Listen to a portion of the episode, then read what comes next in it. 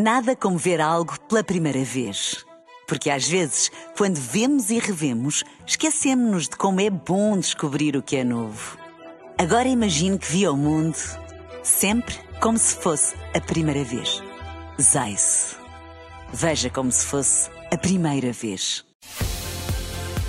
Na rádio, no digital, em podcast. Música para sentir, informação para decidir.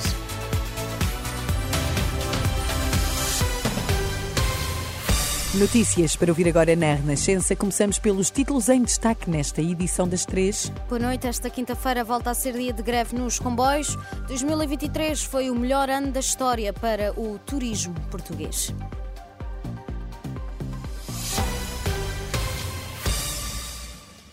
Esta quinta-feira volta a ser dia de greve nos comboios, a segunda desta semana convocada pelos profissionais do Comando e Controlo Ferroviário da Infraestruturas de Portugal.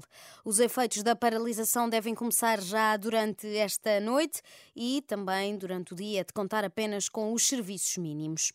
2023 foi o melhor ano da história para o turismo português. Os números do ano que ainda agora terminou foram divulgados pelo secretário de Estado do Turismo. Nuno Fazenda diz que o crescimento ocorreu em todas as regiões do país e ao longo de todo o ano. 2023 é um ano recorde do turismo nacional.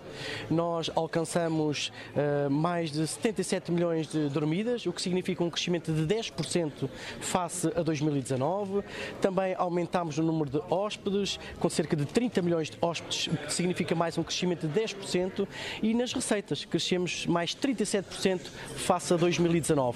Contas feitas, o país ganhou 25 mil milhões de euros em receitas do turismo. Há centenas de professores que ameaçam abandonar o ensino no próximo ano letivo. São docentes que entraram nos quadros ao abrigo da vinculação dinâmica e que em setembro não sabem onde ficar colocados porque têm de concorrer a todo o país.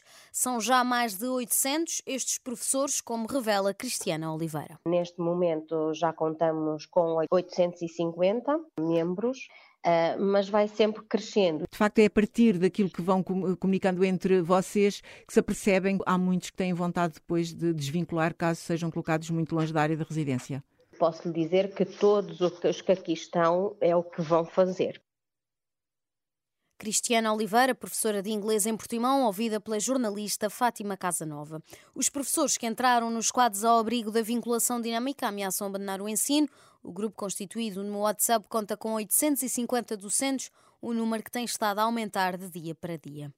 As urgências hospitalares continuam sob forte pressão por causa das infecções respiratórias, mas sobretudo por causa dos doentes que não são graves. Por exemplo, segundo fonte da administração do Hospital Amadora Sintra, 7 em cada 10 doentes recebem pulseira verde, mas recusam ir à urgência básica de Algueirão Martins, para onde seriam referenciados se aceitassem e para onde se deviam dirigir para não entupir as urgências do hospital. Desde 2017 que não havia tantas mortes nos primeiros três dias do ano, depois de o dia de Natal do ano passado ter sido aquele que a maior mortalidade teve nos últimos 10 anos, o arranque do ano de 2024 também tem sido marcado por números bastante elevados em Portugal. Segundo os dados do Sistema de Informação de Mortalidade, baseado no Registro Eletrónico de Certidões de Óbito, no dia 1 morreram 480 pessoas, na terça-feira morreram 510 e ontem morreram 427 pessoas. Ao todo, 1.417 óbitos nos primeiros três dias deste ano, um número que não era visto desde 2017 e que nem foi atingido durante a pandemia de Covid. São números explicados pela elevada incidência de gripe, sobretudo do tipo A, e por mais casos de Covid.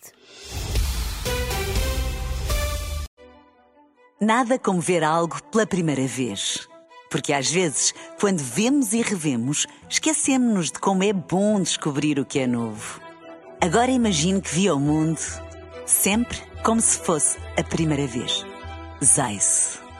Veja como se fosse a primeira vez.